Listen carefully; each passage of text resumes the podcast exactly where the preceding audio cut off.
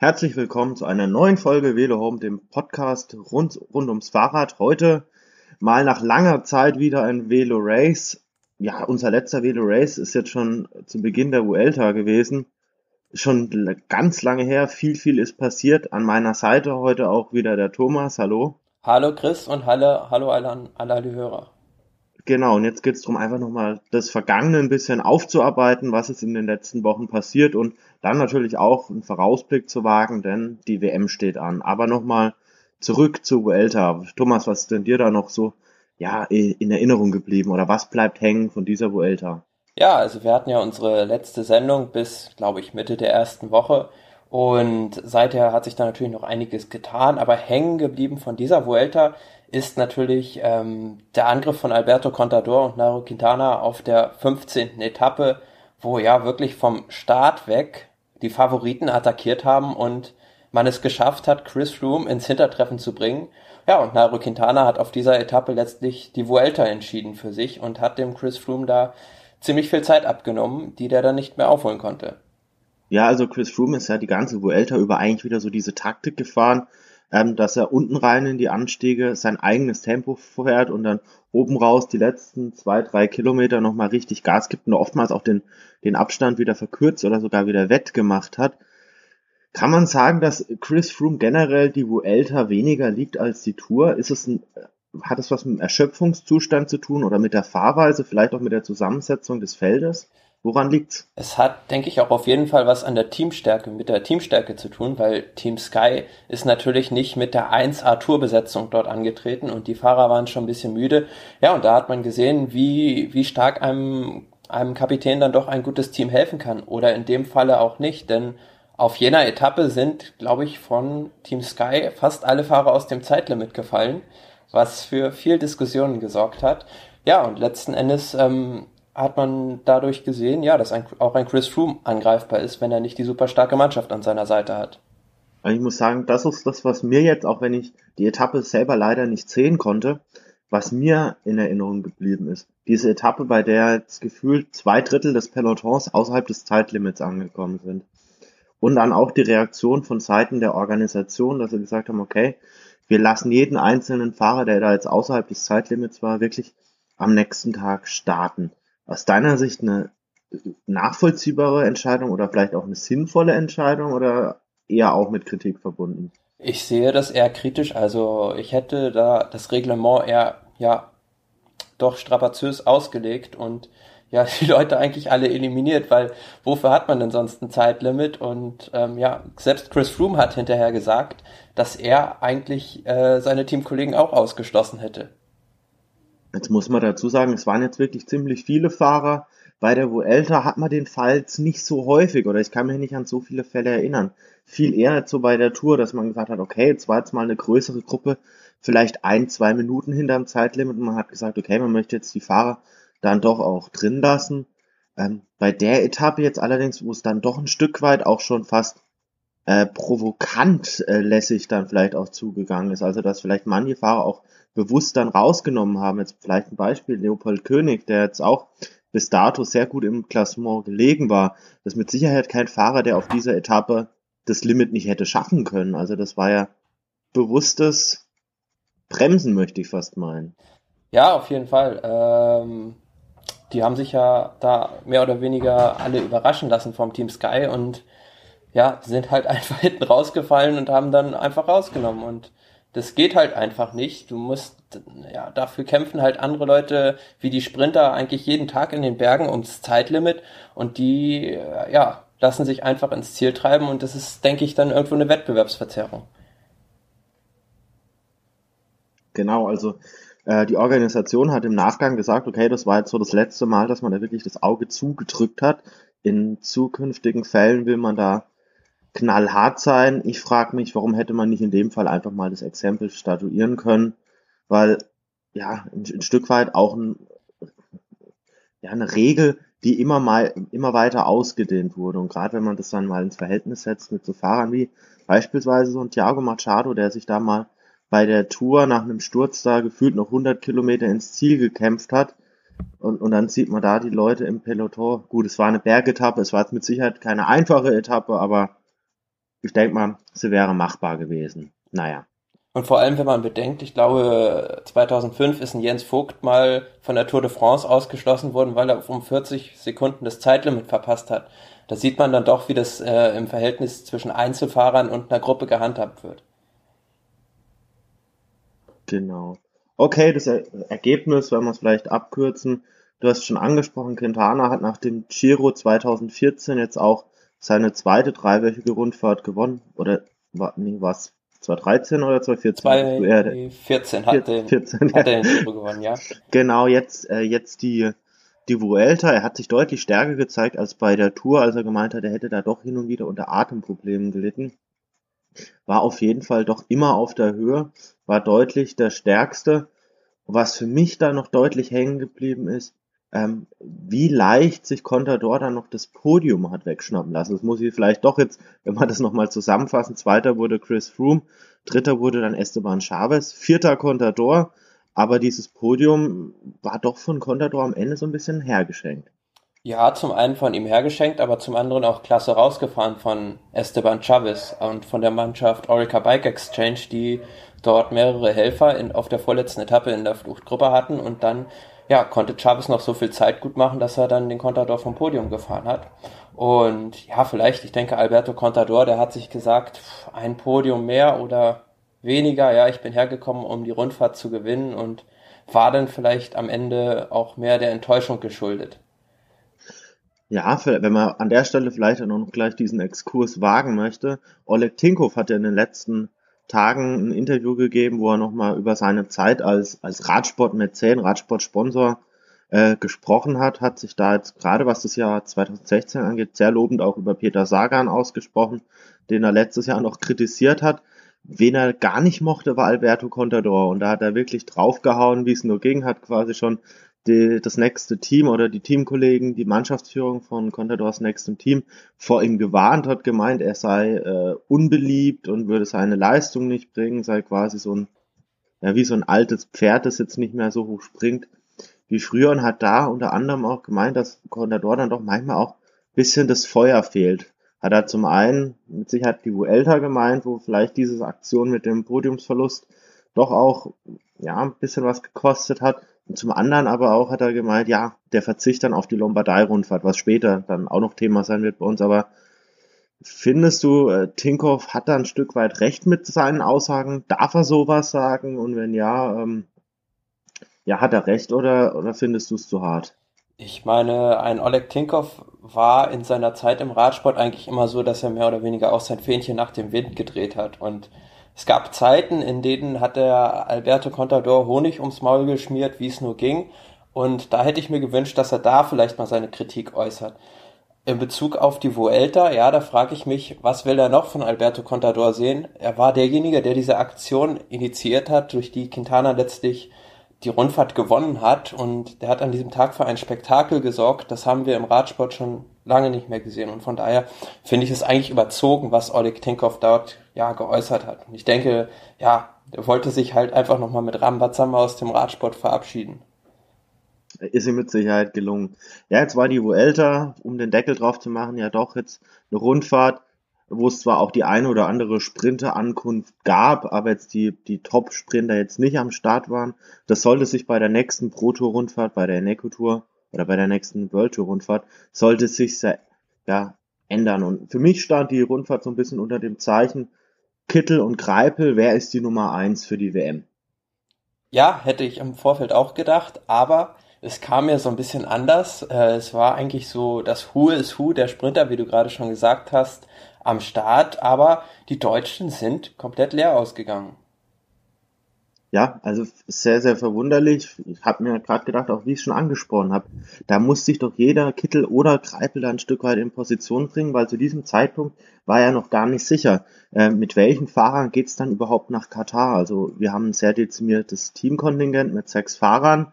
Da kann man davon ausgehen, Kittel oder Kreipel, wer es auch immer wird, wird seine, ich sage jetzt mal, seine Lieblingshelfer ein Stück weit um sich scharen. Äh, und von daher, ja, war da doch eine große Brisanz drin. Ähm, beide haben im Endeffekt jetzt nichts geholt. Ich glaube, der beste Platz war noch so ein vierter Platz, der bei rumsprang. Ähm, der Deutsche, der den besten Eindruck hinterlassen hat und der jetzt auch noch in der Vorauswahl für die WM steht, ist Jascha Sütterlin. Also der muss ja gerade auf der letzten Etappe, muss der ja bis kurz vor Ziel, muss er wirklich noch ums Gesamtpodium mitgefahren sein. Ja, der hat sich wirklich sehr, sehr super geschlagen und äh, ich hätte es ihm eigentlich nicht zugetraut nach der bisherigen Saison. Kam für mich auch so ein bisschen überraschend. Und ähm, nochmal zu Greipel und Kittel zurückzukommen. Also gefühlt haben die es bei dieser Rundfahrt auch wieder geschafft, sich in jedem Massensprint einbauen zu lassen. Das machte mir dann schon so ein bisschen Sorgen in Bezug auf die WM, weil da wird es nicht wirklich einen Zug geben. Und kann man sich schon fragen, ob dann ja die beiden in der Lage sind, ähm, sich dort in einem Massensprint zu behaupten. Ja, und Jascha Sütterlin wirklich sehr, sehr tolle Vorstellung. Aber ähm, den Rundfahrtensieg, für den hat es ja nicht ganz gereicht am Ende. Er hat sich dann, ja, Niki Terpstra, vorwegzunehmen, auf der letzten Etappe noch geholt in einem dramatischen Finish. Ich glaube, der Rowan Dennis, der zuvor noch geführt hatte, ist dort auch ähm, durch einen Sturz zurückgebunden gewesen. Ja, und für Terpstra sicherlich äh, wieder ein weiterer großer Erfolg in seinem Palmaris. Genau, und Sütterlin ist dann am Ende leider Elfter geworden, konnte auf der Schlussetappe nicht mehr ganz bis zum Schluss mitfahren, war vorher in dieser Gruppe um Borson Hagen, um Niki Terpstra, also mit den Fahrern, die dann am Ende auch den Sieg unter sich ausgemacht haben. Hat nicht ganz gereicht, aber mit Sicherheit eine ganz, ganz starke Visitenkarte, die er da abgegeben hat.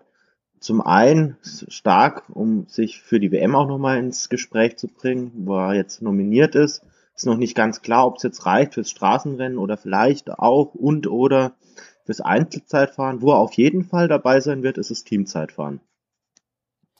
Ja, das äh, im Teamzeitfahren ist natürlich für Movistar wird da denke ich auch wieder eine ordentliche Rolle spielen und für so einen Fahrer wie Jascha Sütterlin sicherlich eine gute Möglichkeit, sich in eine vordere Position bald zu fahren.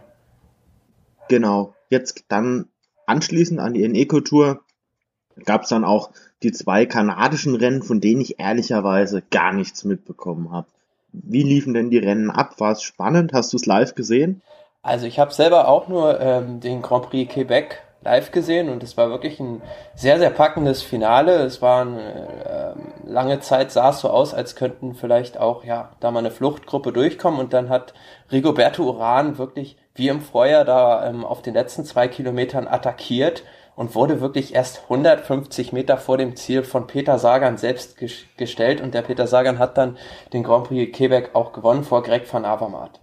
Und ähm, Grand Prix Montreal war die Zielreihenfolge genau umgekehrt. Da hat nämlich Greg van Avermaet dann vor Peter Sagan gewonnen und sozusagen den Spieß umgedreht. Aber das Rennen habe ich selbst leider auch nicht sehen können. Ja, wenn man sich mal überlegt, so ein Peter Sagan hatte da auch schon, hat auch schon ganz schön großes Programm dieses Jahr hinter sich gebracht. Äh, ist er da, ich weiß gar nicht, von der Eco-Tour dann direkt, meine ich, zur Europameisterschaft weitergeflogen, ist dann weiter nach Kanada geflogen und dann ging es schon gleich, oder geht es jetzt dann schon gleich wieder weiter zur WM, also ein Riesenprogramm. Hat jetzt dann auch gegen Van Avermaet den kürzeren gezogen. Ich sag mal so, gegen Van Avermaet kann man auch mal, kann man auch mal verlieren. Ja, dennoch stark. Vor allem hat man wahrscheinlich noch nicht so häufig gehabt, dass der, der Weltmeister auch zeitgleich der Europameister ist. Absolut nicht. Und zumal Peter Sagan auch bei der Eneco ja noch äh, zwei Etappen gewonnen hat. Das darf man ja auch nicht vergessen. Und von daher ist er in Richtung WM ähm, auf einem guten Weg. Und diese Europameisterschaft, die hat ja erstmals ähm, in diesem Jahr, glaube ich, so in dieser Form stattgefunden. Und auch dort hat Peter Sagan sehr souverän gewonnen, muss man sagen. Genau. Wir wagen ja auch immer mal so einen Blick so in die unteren äh, Klassen, jetzt nicht was das Niveau angeht, sondern vor allem das Alter angeht. Und vielleicht darf man da auch noch erwähnen, dass, dass Lennart Kemner, der ja auch in der Vergangenheit schon Juniorenweltmeister wurde, der schon deutscher Meister wurde, dass er die Zeit vor Europameisterschaft gewonnen hat. Und was da jetzt auch für die WM ganz wichtig ist, der Europameister in Zeitfahren oder auch Straßenrennen ähm, hat für sich selbst ein persönliches Startrecht für, für die WM quasi erwirkt. Das heißt, wir dürfen jetzt da bei der, bei der WM im Zeitfahren der U23 mit einem weiteren Startplatz rechnen und ich denke, es ist, kann ja ganz interessant sein. Lennart Kemner dürfte sicherlich auch da wieder zu den heißeren Eisen zählen, meine ich. Auf jeden Fall ist das eine sehr, sehr sinnvolle Regelung, wie ich finde, dass dann der Europameister sozusagen dann bei der WM auch einen Startplatz hat. Also, das ist mal was Gutes. Genau, ich, ich denke mal, bei, den, bei der Elite wird es ja ähnlich sein. Da kann ich mir vorstellen, Peter Sagan wird sich freuen, weil dann doch ein, ein Helfer dann noch mehr mit am Start sein dürfte und kann mir vorstellen, das allzu große Team werden die Slowaken jetzt nicht am Start haben. Und mein Gott, auch wenn jetzt vielleicht nicht die, die allerbesten Helfer bis zum Schluss dabei sind, wenn da einer die ersten 100 Kilometer mal eine Flasche holt oder da auch mal ein Rad zur Verfügung stellt, kann es ja schon viel wert sein. Ja, wie gesagt, wenn es, wie, wie du schon sagtest, auch nur das ist, dass jemand im Falle eines Defektes helfen kann, damit ist dem dann schon sehr, sehr viel geholfen. Genau. Eine Rundfahrt, die in den letzten Jahren auch wahrscheinlich bedingt durch ähm, die Anwesenheit vom Team Sky immer, immer doch ein Stückchen mehr ins öffentliche Bewusstsein gerückt ist, ist die äh, Großbritannien-Rundfahrt. Und dieses Jahr hat wirklich einer gewonnen, der ich sag mal so, bei jeder Rundfahrt, die man so ein bisschen intensiver verfolgt, kommt irgendwann der Moment, wo dieser Herr in der Spitzengruppe ist und sich dann auch meistens so zumindest dann am Ende als Sieger krönen darf. Ja, Stephen Cummings, es klappt wirklich immer wieder, dass äh, der sich irgendwo einschleust und dann, ja, dadurch in diesem Fall sogar die gesamte Rundfahrt gewinnen konnte, ähm, vor Rowan Dennis und Tom Dumoulin. Ähm, was aber noch so für mich hängen geblieben ist, ist diese Kuriosität, ähm, als Bradley Wiggins sozusagen Chris Froome imitiert hat. Ja, hat dort auf einer Etappe sein Rad sozusagen abgestellt und ist dann zu Fuß weitergelaufen. Ja, viel, viel Humor. Vielleicht kann man aber auch sagen, gut, ähm, ja, das vielleicht aus der damaligen Fehde. Also man hat es jetzt nie ganz so öffentlich nach außen getragen bekommen, aber äh, es muss schon eine gewisse Rivalität gegeben haben und vielleicht auch ja seine Art und Weise da vielleicht dem Ganzen auch mal äh, ja da mal ein bisschen das Ventil zu öffnen. Ja, in ein paar Tage später, paar Tage, Wochen äh, oder ein paar Wochen und ein paar Tage später ging es ja dann auch ein Stück weit gegen ihn und weiß nicht, ob er, wenn er, wenn das alles vorher rausgekommen wäre, ob er sich auf den Spaß auch nochmal eingelassen hätte. Ich, ich befürchte wahrscheinlich eher nicht. Nee, ich glaube auch eher nicht. Aber es ist natürlich jetzt schade, dass wieder sowas dann ans Licht kommt mit diesen Ausnahmegenehmigungen, weil da hat man wirklich ja rigoros sozusagen fast schon die Regeln bis aufs Letzte ausgelegt und ein bisschen getrickst. Aber es kommt ja jetzt mehr und mehr ans Licht. Angeblich soll auch ähm, während des Kriterium du Dauphinés einmal eine Medikamentenlieferung an das Team Sky gegangen sein und das wird jetzt auch vom ähm, britischen Dachverband untersucht. Also da wird man sehen, was da noch rauskommt. Ja, ich würde ich würde einfach vorschlagen, bevor wir jetzt vielleicht bei den anderen Rennen einfach weitermachen, dass wir doch das Thema jetzt, wo wir gerade dabei sind, da einfach mal ein bisschen intensiver aufgreifen. Da geht es um diese TUEs, oder TUIs, je nachdem. Also ist ein englischer Begriff, ist eine Abkürzung, die steht für, ich habe es jetzt nicht ganz im Kopf, es geht um medizinische Ausnahmegenehmigung, so kann man es, glaube ich, äh, am besten beschreiben. Also das sind Ausnahmegenehmigungen von Mitteln, so wie ich es verstanden habe, die eigentlich äh, nicht erlaubt sind oder vielleicht auch eigentlich auf der Dopingliste stehen, aber die man wenn man sich jetzt an die, an die Ärzte wendet, für bestimmte Fälle, beispielsweise Asthma, auch mal genehmigt bekommt. Ja, und ähm, das, was halt den Leuten jetzt sauer aufstößt, ist, dass es bei Wiggins wohl mehrmals vor großen Rundfahrten der Fall war. Also ich glaube vor dem Giro 2013 und glaube ich auch, kann es sein, vor der Tour de France, dass er so eine solche Ausnahmegenehmigung bekommen hat. Ja, und ähm, da ist dann natürlich, stellt sich die Frage, ob das denn wirklich auch darum ging, dass er wirklich in dieser Zeit krank war oder nicht. Und ich habe jetzt auch schon viele Stimmen von Fahrern gelesen, die sagen, wir möchten das nicht mehr. Also sie sagen selbst von sich, wir möchten diese Ausnahmegenehmigung nicht mehr. Wenn jemand krank ist, dann möchte er doch bitte zu Hause bleiben. Genau.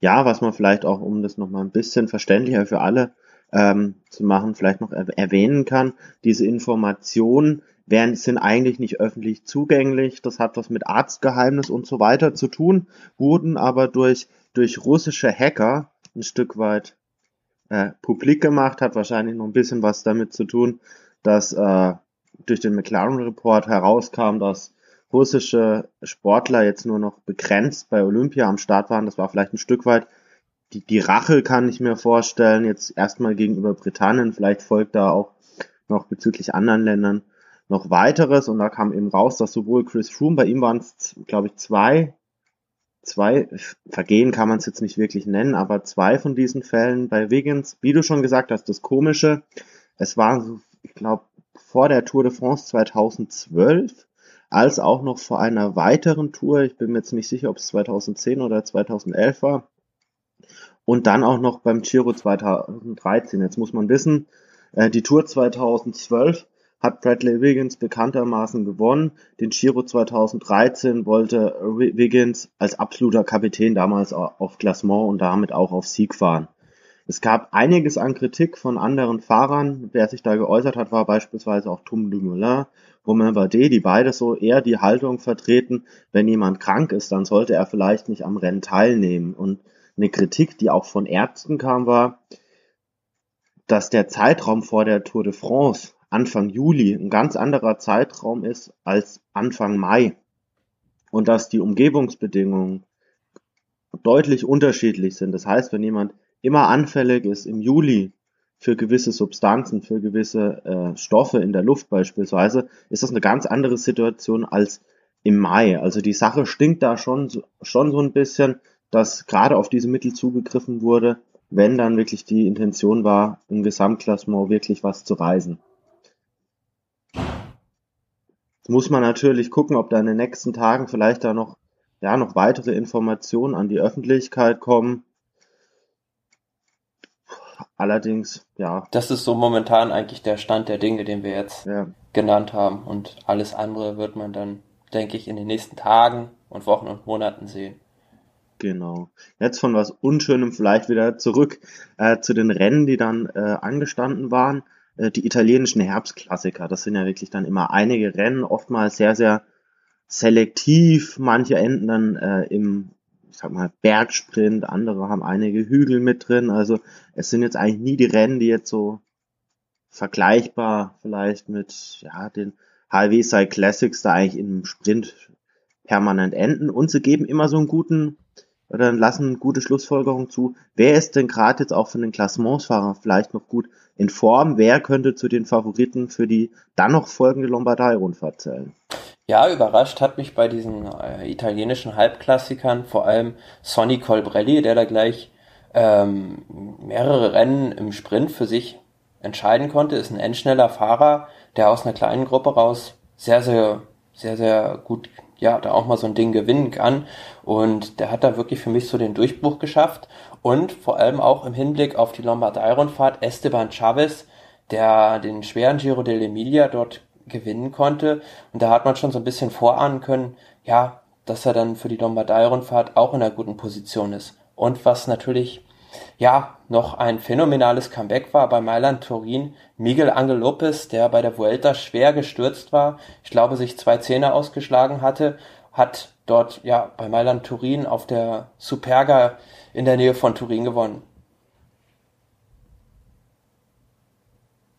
Ja, ganz stark. Und ich glaube, da, da hat sich auch jeder gefreut, weil der junge Mann, man kann sich's vorstellen, bei Astana, zumindest in dieser Saison noch mit Aru und Nibali, hat man nicht so viele Möglichkeiten, auch mal auf eigene Kappe zu fahren. Die Möglichkeit wurde ihm ja bei der Vuelta gegeben und dann war es so früh leider schon vorbei. Er konnte da wirklich gar nicht zeigen, was er drauf hat.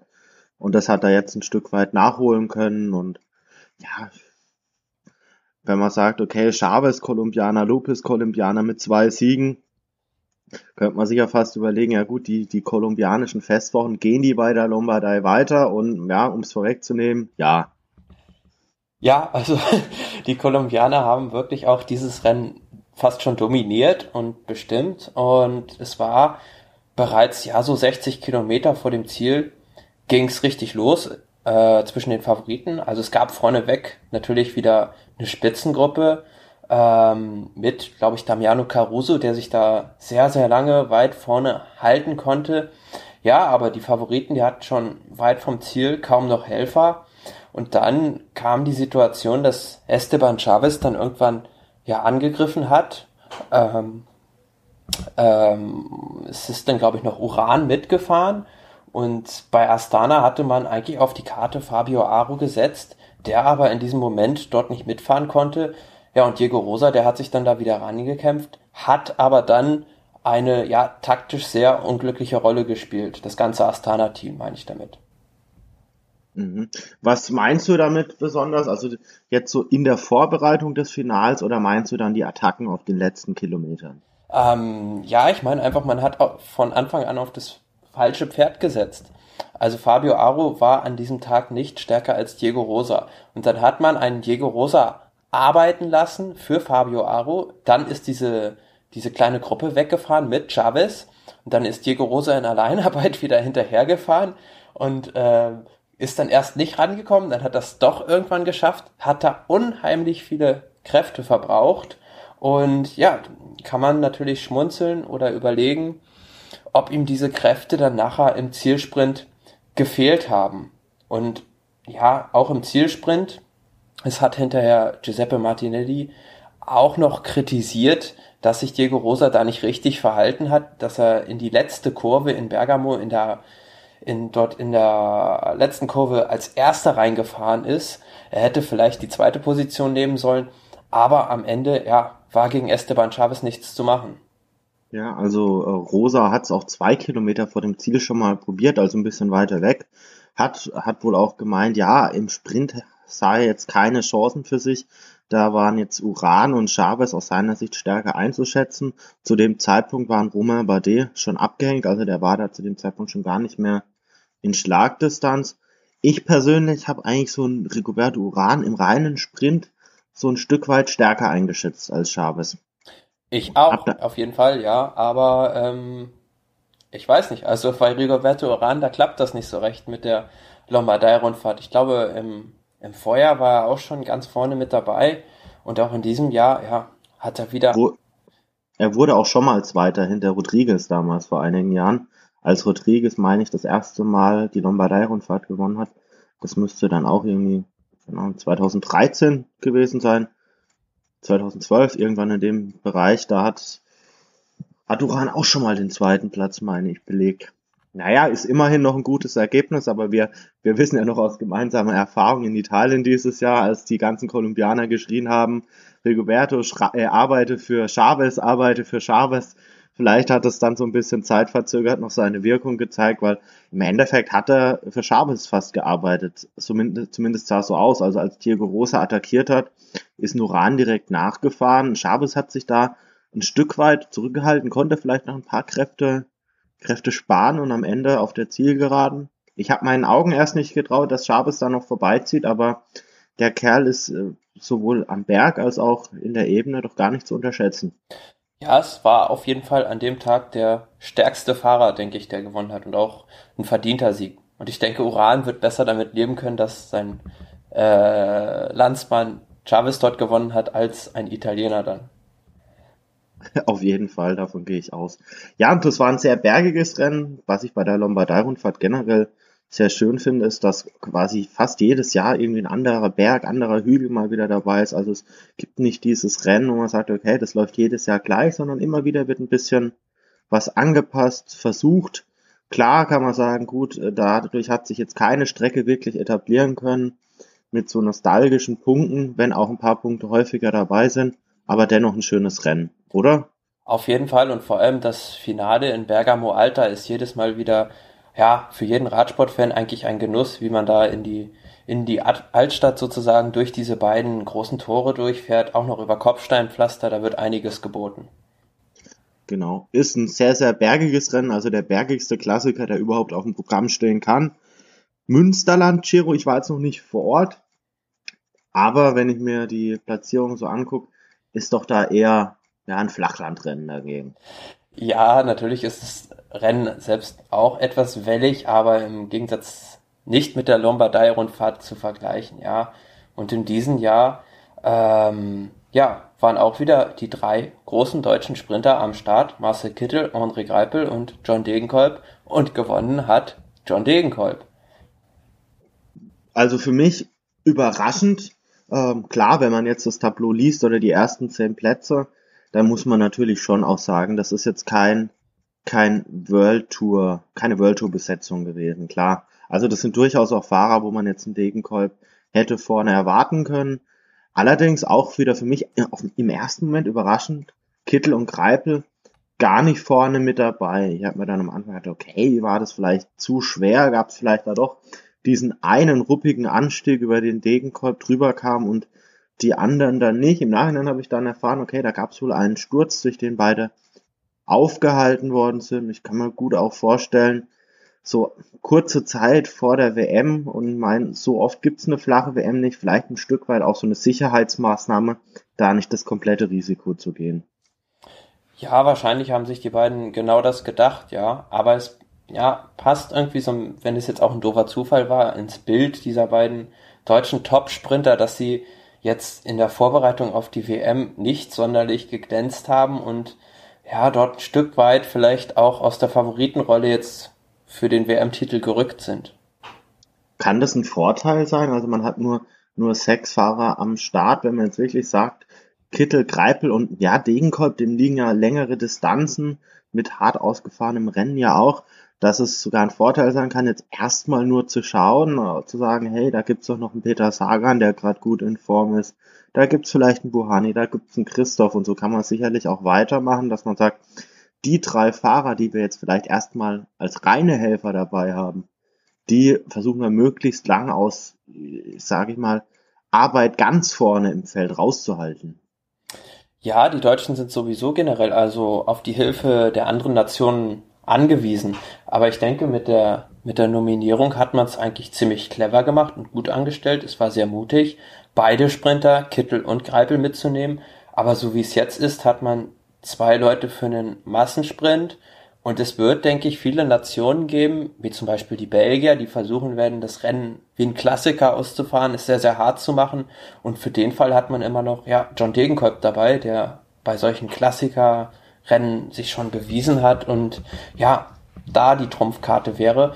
Und zum Schluss muss man halt sehen, also mein Vorschlag wäre ja eigentlich, beide einfach sprinten zu lassen, sollte es ein Finale mit Marcel Kittel und André Greipel geben, weil einen Zug mit den beiden hintereinander aufzubauen, wäre fast zu schade. Vor allem müsste man da ja auch ein Stück weit die Ab, äh, Abstimmung im Vorfeld ja, trainieren und ich glaube, das, das, das gestaltet sich sehr, sehr schwer. Also das sehe ich ähnlich wie du, so nach dem Motto, jeder soll sich da so sein Hinterrad suchen, das er findet. Und am Ende, keine Ahnung, vielleicht gibt es sogar zwei Fahrer auf dem Podest aus Deutschland. Gäbe gäb ja Schlimmeres. Ich kann mir vorstellen, ein André Greipel, der wird dann doch auf die Karte Sieberg vertrauen. Also ich kann mir auch vorstellen, dass ein Sieberg einem Greipel natürlich wesentlich lieber den Sprint anfährt als einem Kittel. Wobei ich mir gerade bei der Personalie Sieberg noch die Frage stelle, wie fit ist er wirklich nach seinem Schlüsselbeinbruch? Ja, es ist natürlich die Frage, ob das jetzt günstig war, den mitzunehmen, weil der hat jetzt doch eine kleine Pause und ich denke, es liegt vor allem daran, auch wenn es jetzt vielleicht bös klingt, dass er Greipels Best Buddy ist und sein Mann eigentlich für den Sprint, auf den er vertraut. Ja, das habe ich mir auch gedacht. Auf der anderen Seite ist es doch wirklich ein Terrain, wo ich mir denke, viel Wind, vielleicht sehr viel, dadurch, dass es ein schnelles Rennen werden wird, vielleicht auch hektische Situationen, wo es vielleicht doch auch mal zu dem einen oder anderen Sturz kommen dürfte aus meiner Sicht ist es auch für, für Sieberg ein gewisses gesundheitliches Risiko, vielleicht mit einer gerade überstandenen Verletzung da wieder reinzugehen. Also nicht, dass es was, was, was längerfristiges ist.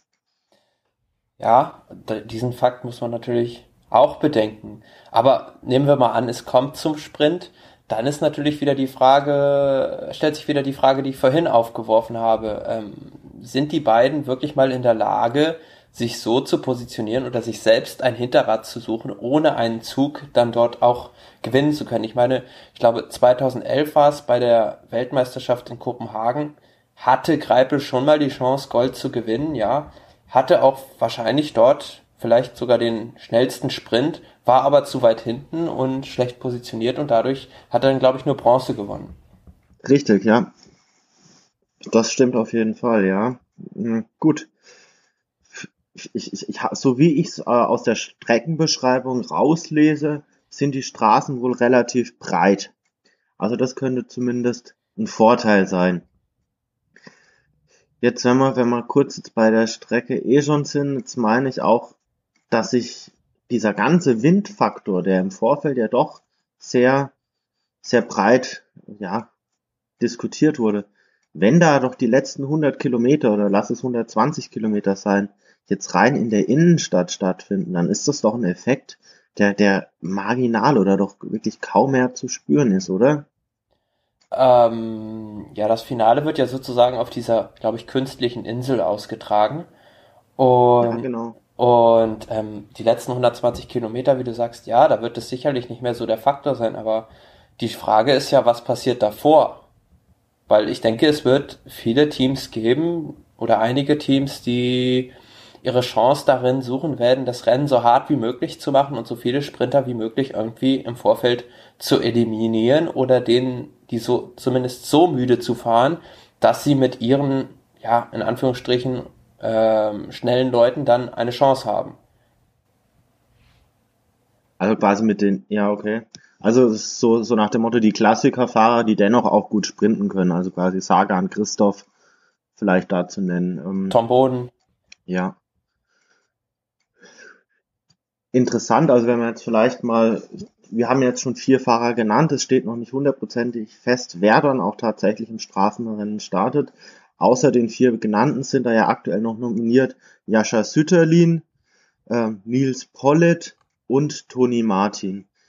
Wie realistisch wäre die, also wenn man jetzt mal vielleicht das, das, das Träumen anfängt, wie realistisch wäre für dich eine, ein Szenario, in dem ein Toni Martin vielleicht so den Sprung in eine von Ethics Quickstep Belgiern äh, geschaffene Spitzengruppe schafft und da am Ende vorne mit um den Titel kämpft. Äh, die Chance sehe ich ehrlich gesagt bei vielleicht drei Prozent und selbst wenn Toni Martin in dieser Gruppe sein sollte, dann ist er wahrscheinlich im Sprint einfach so unterlegen gegen diese Fahrer, die damit dabei sind, dass maximal die Bronzemedaille für ihn rausspringen würde. Ja, was natürlich auch schon ein Erfolg wäre, muss man ja dazu auch sagen. Nee, ich sage nur, es gäbe ja die Möglichkeit, wenn vielleicht das Zeitfahren entweder ganz gut läuft und er dann noch voller Adrenalin und voller Freude da ins Straßenrennen geht oder den anderen Fall, das Zeitfahren läuft gar nicht und dann voller, voller Wut dann nochmal mit der Brechstange. Ich meine, man hat bei Paris-Roubaix gesehen, dass er da das, das Feld oder auch dann die Führungsgruppe von vorne relativ lange Zeit bestimmen konnte und das ist sicherlich auch eine Qualität, die er als Helfer einbringen kann für seine Kapitäne jetzt am übernächsten oder am nächsten Wochenende, aber vielleicht auch für sich. Und vielleicht könnte das ja auch so eine Möglichkeit sein, das eigene Team, das ja sowieso dezimiert ist, da jetzt auch aus der Verantwortung rauszunehmen. Einfach zu sagen, wir packen da jetzt Toni Martin in die Gruppe und schauen einfach mal hinten, wer nachfährt. Na klar, wäre natürlich auch eine Möglichkeit, wenn man Toni Martin einfach mal in die Spitzengruppe schickt, dann kann man sagen, ja, wir haben einen Mann vorne und dann seht mal zu, ihr Franzosen oder ihr oder ihr Briten, ja, wie ihr das wieder zufahrt. Also wir müssen dann erstmal nicht nachfahren. Wäre natürlich ja, eine Option. Vielleicht fährt ja Alaphilippe mit und äh, Alaphilippe und Toni Martin, die, die haben ja auch gewisse Ausreiserfahrungen von der Tour. Das war aber eine recht sein. einseitige Beziehung damals. Ich glaube, ich kann mich erinnern, dass fast nur Toni Martin geführt hat. Ja, ja, das war damals, als es bei der Tour dann mit Kwiatkowski ähnliche Fälle gab, das war etwa vergleichbar, ja. Naja. Wird, wird auf jeden Fall sehr, sehr spannend und ich kann mich nicht oder wirklich nicht an WM-Rennen erinnern, bei dem es für mich so viele Mitfavoriten gab. Also wo ich jetzt wirklich zehn Leute aufzählen könnte, denen ich den Titel auf jeden Fall zutrauen würde.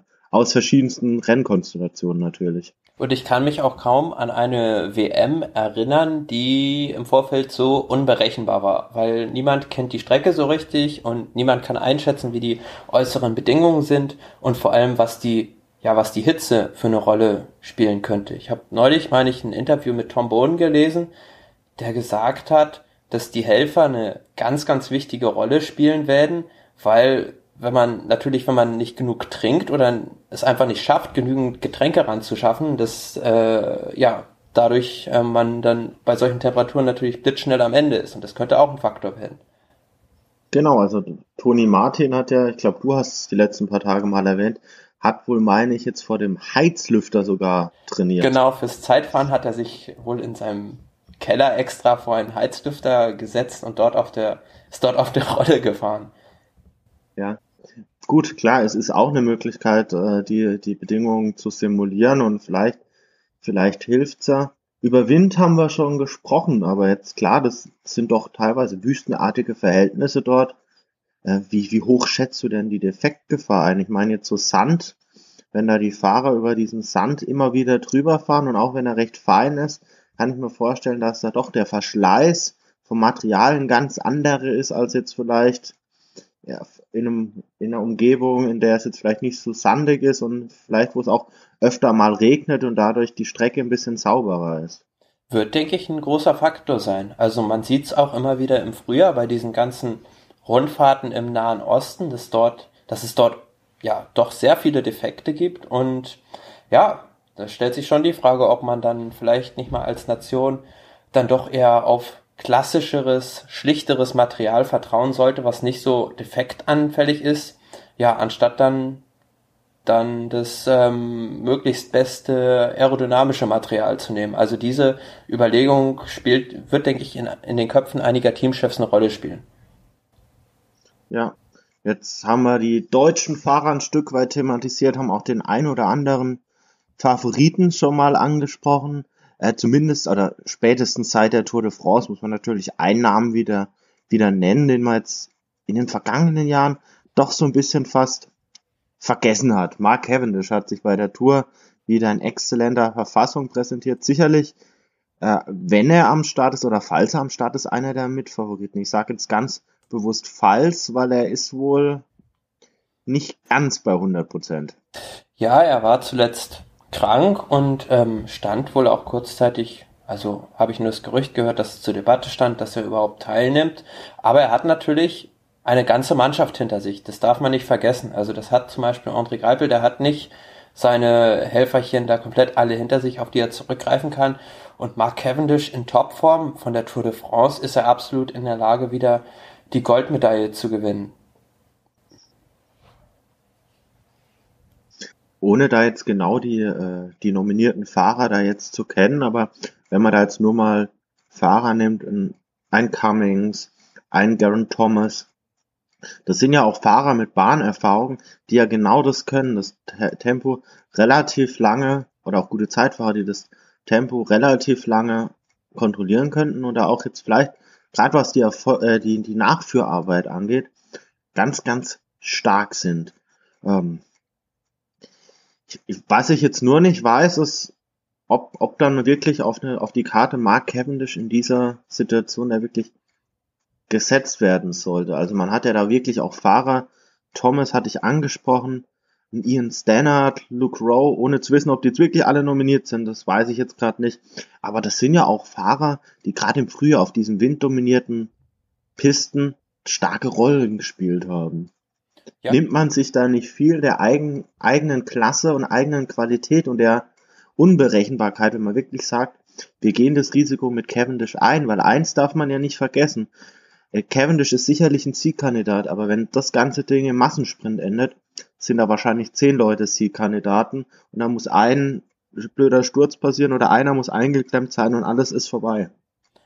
Ja, ich würde auf jeden Fall so rangehen, Cavendish eine beschützte Rolle von zwei, drei Fahrern geben, aber wie du gerade schon erwähnt hast, zum Beispiel so ein Garen Thomas oder ja, ein Ian Stannard oder auch ein Steve Cummings, den würde ich ruhig sagen, du, passt mal auf, ihr könnt ruhig, wenn, wenn da so eine Windkante geht, ähm, versucht immer vorne zu fahren und da auf jeden Fall dabei zu sein, dass wir diese Option auch noch haben. Frage an dich, Chris Froome ist jetzt nicht nominiert, oder? Nein, der hat seine Saison schon beendet. Aber der hat sich ja zuletzt bei der Tour de France Wäre jetzt Interess Windkantenspezialist erwiesen. Ich wollte es gerade sagen, also, oder nicht, dass er sagt, er fährt 200 Kilometer sein Tempo und auf den letzten paar Kilometern gibt er plötzlich Gas und, und er wurde nie mehr gesehen oder so. Genau, er holt die Windkante Fall. dann von hinten ein. Genau.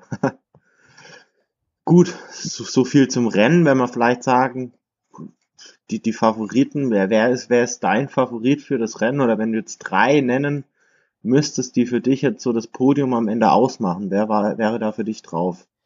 Auf dem Podium, ähm, also mein Top-Favorit ist der Titelverteidiger Peter Sagan, weil ich denke, ja. Peter Sagan ist einfach jemand, das hat man bei der Tour de France auch immer wieder gesehen, der in einem, in einem reinen Massensprint auch die Endgeschwindigkeit eines äh, André Greipel oder Mark Cavendish entwickeln kann ähm, und selbst sehr gut Positionen fahren kann, weil es wird, denke ich, ein sehr chaotischer Sprint werden und da ist Peter Sagan für mich eigentlich genau der richtige Kandidat. Und ansonsten, ja, natürlich die Franzosen, Nasser Bouhani, muss man auch im Auge behalten und dann natürlich, ja, einer der drei Deutschen. Also je nachdem, wie das Rennen verläuft. Ich kann mir auch gut vorstellen, dass wenn das Rennen sehr hektisch ist und es so klassikerartig wird, dass John Degenkolb am Ende der Weltmeister ist. Ja, und wenn man an Degenkolb denkt, also dann muss man auch ein Stück, da denke ich ein bisschen auch an Alexander Christoph, ein Fahrer, der ähnlich wie Degenkolb vielleicht von den Qualitäten einzustufen ist. Also ich würde auf jeden Fall auch, auch Christoph noch nennen. Sagan hat, hat sehr gute Chancen, unter den ersten drei zu sein. Den würde ich auch nennen. Ja, und aus deutscher Sicht fällt es mir wirklich schwer. Ich glaube, da würde ich auf Greipel setzen. Greipel, Christoph und Sagan. Das wären jetzt so meine drei. Wobei ich natürlich jetzt auch nicht traurig wäre, wenn es Degenkolb macht oder wenn es Kittel macht. Aber ich glaube, ein Greipel, der hat vielleicht noch, vielleicht das, das meiste Feuer in sich, was dieses Rennen angeht. Man muss, man muss ja sehen, Greipel ist jetzt 34 oder wird 34, ist halt 82er Jahrgang. Es ist höchstwahrscheinlich seine letzte Chance, wirklich so ein großes Rennen nochmal in einem Sprint für sich zu entscheiden.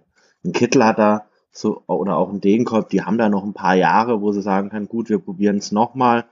Aber ich glaube, Greipel ist seit Anfang des Jahres eigentlich nur fokussiert auf, auf diesen einen Tag. Ja, das hat man auch in den Interviews zuletzt immer wieder gemerkt, dass er da drauf gedrängt hat. Er möchte jetzt endlich wissen, wer der Kapitän ist. Und äh, ich denke, es liegt auch so ein bisschen daran, dass er da noch eine Scharte auszuwetzen hat von der WM in Kopenhagen, beziehungsweise das wieder gut machen will. Genau. Ja, damals Degenkolb auch schon dabei. Ich glaube, Kittel war damals auch dabei. Kittel relativ früh zurückgefallen. Degenkolb meine ich dann auch. Ich bin mir aber nicht mehr sicher, ob beide dabei waren. Bei Degenkolb bin ich mir relativ sicher, dass er am Start war.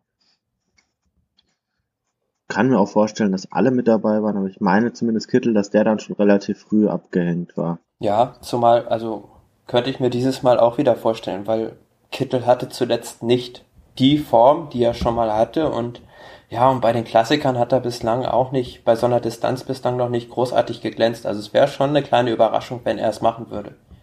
Ja, und vielleicht macht es ja wirklich wieder einer, den man jetzt vielleicht gar nicht auf der Rechnung hat. Letztes Jahr, um vielleicht überzuleiten, hätte man vielleicht jetzt auf einem Podest von der WM auch nicht mit einem Ramunas Navadauskas gerechnet. Ich zumindest hätte das jetzt nicht getan, war am Ende Dritter, überraschend. Und es ist eigentlich jetzt schon so ein bisschen so eine Überleitung zu unserem nächsten Thema. Äh, wir sind jetzt fast schon so am Ende der, der Transferperiode oder ein Stück weit vielleicht auch noch mittendrin, je nachdem, wie man das Ganze betrachtet. Auf jeden Fall sind schon sehr, sehr viele Wechsel jetzt offiziell vermeldet. Ja, und da wollen wir einfach nochmal euch auf den neuesten Stand bringen. Ich habe jetzt angefangen, Navadauskas, der geht zum neu gegründeten Team Bahrain Merida. Ja, genau. Ein anderer Fahrer, der da auch noch hinwechselt, ist Heinrich Hausler. Also das Team kämpft momentan um eine World Tour Lizenz, aber ähm, es sind noch nicht sehr viele Fahrer unter Vertrag und die Fahrer, die unter Vertrag sind, sind einfach für mich wild und willkürlich zusammengestellt. es ist einfach keine Struktur für mich erkennbar in dieser Mannschaft und ähm, ja, ich frage mich mit dem Kapitän Vincenzo Nibali, wie man dort eine, die Ziele erfüllen will mit diesen Fahrern und eine dreiwöchige Landesrundfahrt vielleicht gewinnen will. Das, das Problem ist natürlich schon auch, wenn du so einen Kader zusammenstellst, ja, und auf einen Fahrer zugehst, der will natürlich dann auch erstmal wissen, ja, wer kommt denn alles noch und was für Möglichkeiten habe ich dort überhaupt. Wenn du da ein Team neu zusammenstellst, ist ja am Anfang erstmal Leere. Du hast wahrscheinlich dann eine Zusage von Nibali. Die Zusage wird dann auch wieder an gewisse Bedingungen wahrscheinlich geknüpft sein, dass er die und die Fahrer alle bekommt. Und es ist relativ lange alles, alles unsicher. Ich meine, mit einem Hausler und einem Navadauskas, das sind mit Sicherheit super Fahrer. Die können sowohl bei den Klassikern, die können im Flachen, die können, wie sie schon beide gezeigt haben, im Sprint was reißen und sind vor allem Weltklasse Teamkollegen und Helfer einfach. Also auf jeden Fall Fahrer, die jeder gerne im Team hat. Natürlich sind es jetzt keine Fahrer, die einen Nibali im Hochgebirge unterstützen können, aber dafür wurde beispielsweise ja schon wie heißt er, der, der frühere U23-Weltmeister, dieses, der dieses Jahr noch bei Dimension Data fuhr. Konstantin Sivtov. Genau, der beispielsweise wurde ja für den Berg verpflichtet. Ich meine auch, ich weiß noch nicht, ob es hundertprozentig spruchreich ist, dass Team Bahrain auch äh, Interesse an Jon Isagira angemeldet hat und in manchen Medien wurde schon verkündet, dass der Wechsel wohl fix sei. Ob es wirklich so ist, kann ich jetzt leider nicht äh, ist, glaube ich, noch, ist, glaube ich, noch nicht äh, hundertprozentig äh, durch. Ein anderer Fahrer, der vom Movistar gewechselt ist, ist auf jeden Fall Giovanni Visconti, der natürlich am Berg auch, ja, ein guter Helfer ist, aber es ist jetzt natürlich nicht zu vergleichen mit einem Team Sky, wobei dabei gab es ja auch schon das Gerücht, dass äh, man Sergio Henao da loseisen möchte und den zum Team holen möchte. Aber auf der anderen Seite frage ich mich dann wieder, wenn so Fahrer wie ein John Darwin Atapuma auf dem Markt sind, äh, ja, warum schlägt man da nicht zu? Das ist sicherlich eine Frage, die man sich stellen kann. Ich weiß nicht, ob vielleicht da schon, schon irgendwelche anderen äh, Anfragen da bei ihm eingetroffen sind, zumindest wenn ich der Übersicht von liveradsport.ch traue, dann ist er wohl bei, bei äh, TJ Sports Lampre ja, genau. Für, das für nächste Saison jetzt quasi dran. Aber klar ist natürlich die Frage, warum dann nicht einfach frühzeitig auch schon mal den Kontakt zu solchen Leuten, warum nicht einfach den schon mal wagen? Ja, und du hast eigentlich das zweite große neue Projekt, neue Team angesprochen, was ganz lustig ist. Ähm, der Generalmanager ähm, Copeland, der von Lampre jetzt quasi zu diesem Team Bahrain gegangen ist und ich glaube auch maßgeblich damit beteiligt war, dass Merida bei dem Bahrain-Team neuer Radausstatter wird. Merida, die ja vorher bei Lampre waren. Und Lampre hat es aber geschafft, ähm, über dieses neue Engagement dieser Chinesen ähm, viele Fahrer jetzt an das Team zu binden, die dann da bleiben, zum Beispiel Luis Manchels, Rui, Rui Costa etc. Und ja, über die nächsten drei Jahre sollen da 120 Millionen in die Mannschaft fließen aus verschiedenen chinesischen Unternehmen. Ich glaube unter anderem ähm, Alibaba ist da zum Beispiel beteiligt und ähm, ich habe da neulich auch ein Interview mit Giuseppe Saroni gelesen, dass da sich die Unternehmen wohl darum gerissen haben, regelrecht, ähm, nachdem bekannt wurde, dass dort ein Radsportsponsoring stattfindet, sich darum gerissen haben, dort als Sponsor auftreten zu dürfen. Und Saroni selbst war wohl selbst auch etwas verbittert oder sauer, dass er nicht bei diesem Bahrain-Projekt mit dabei sein durfte, weil Nibali sich wohl gewünscht hat, dass Saroni nicht im Team sein wird was, was mich in dem Zusammenhang äh, auf jeden Fall wundert, wenn da jetzt die Chinesen in diesem neu gegründeten Landre-Team da jetzt einsteigen. Also da, da hat man mit Nachbarschaft oder Asiaten hat man, glaube ich, weniger am Hut. Also ich hätte mir da vielleicht vorstellen können, ja, äh, neues Team, da versucht man doch zumindest die Asiaten zu binden. Also mit äh, Yukiya Arashiro und diesem Kai Feng Chun oder auch andersrum, da wären ja zumindest ein Japaner und ein Taiwanese am Start gewesen. Also äh, man hätte ihnen zumindest nicht auf den ersten Blick angesehen, dass es keine Chinesen waren. Ja, aber ich glaube, den, den chinesischen Sponsoren geht es äh, mehr oder weniger darum, ein erfolgreiches Team zu repräsentieren, zum einen und zum anderen hat man gesagt, glaube ich, ähm, man möchte generell den Radsport in China auf eine neue Stufe bringen und dadurch das Know-how der Europäer nutzen. Und man hat auch gesagt, man möchte, glaube ich, in drei Jahren einen chinesischen Fahrer präsentieren, der bei der Tour de France auf Niveau mitfahren kann. Was auch immer das heißen soll. Au, äh, innerhalb des Zeitlimits wahrscheinlich. naja, das, das sollte, irgendwie sollte das möglich sein. Also, es gibt ja genügend Chinesen. Ja, daran soll es nicht scheitern.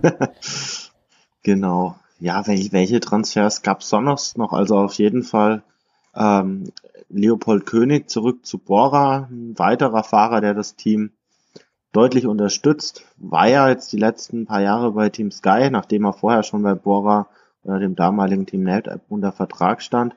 Der erste Fahrer, der bei einer dreiwöchigen Rundfahrt für das damalige Team ja auch einen Etappensieg geholt hat, damals bei der Vuelta, bei der Tour schon damals siebter wurde, glaube ich, für, für das damalige Team. Von daher back to the roots.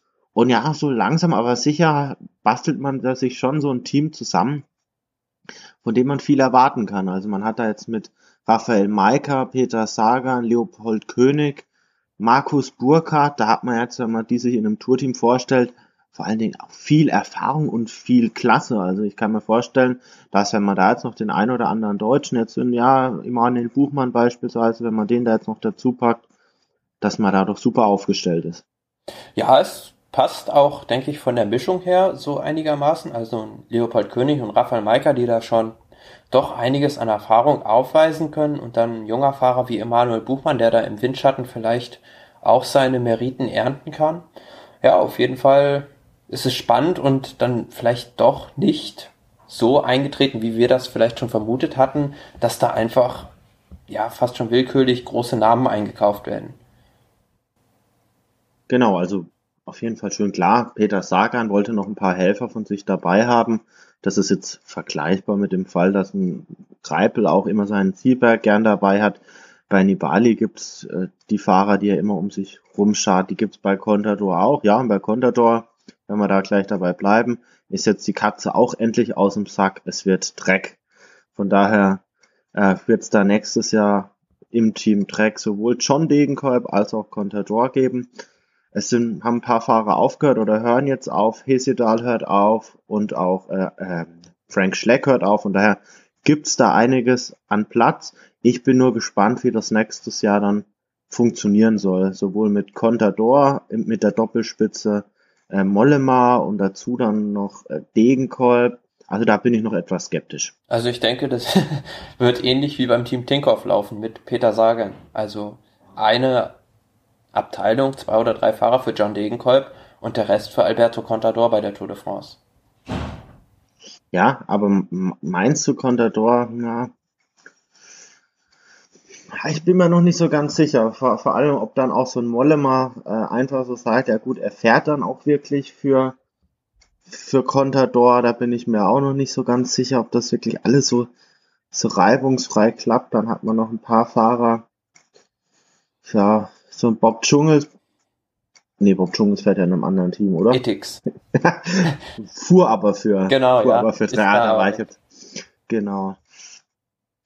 Nee, da, also bin ich auf, je, bin ich auf jeden Fall gespannt. Mein gut, Degenkolb ist jetzt auch kein Fahrer, der jetzt unbedingt für seine Fahrweise im Sprint auch unbedingt Fahrer braucht. Aber ja, weiß nicht, ich kann mir, kann mir schon vorstellen, dass in den Verträgen auf jeden Fall was festgehalten ist, dass jeder da wahrscheinlich eine Tourgarantie drin hat. Vielleicht dann auch gewisse Helfer, Kontingente, weiß ich jetzt gar nicht. Ich glaube, äh, Jesus Hernandez ist auch gleich mit zu Trek gewechselt. Ja. Ja, ja, das, Tinkoff hat das immer dieses spanische Krüppchen genannt, das keiner leiden kann. ja, ist auch eine Form von bösem Nachtreten, ja.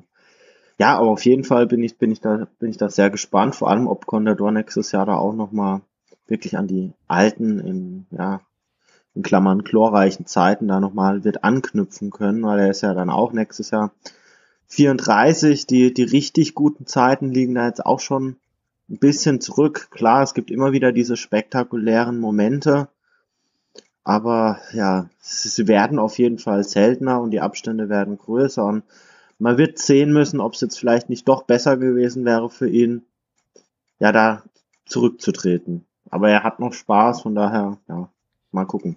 Zumal Trek ja traditionell ein Team ist, das eher ältere Fahrer engagiert.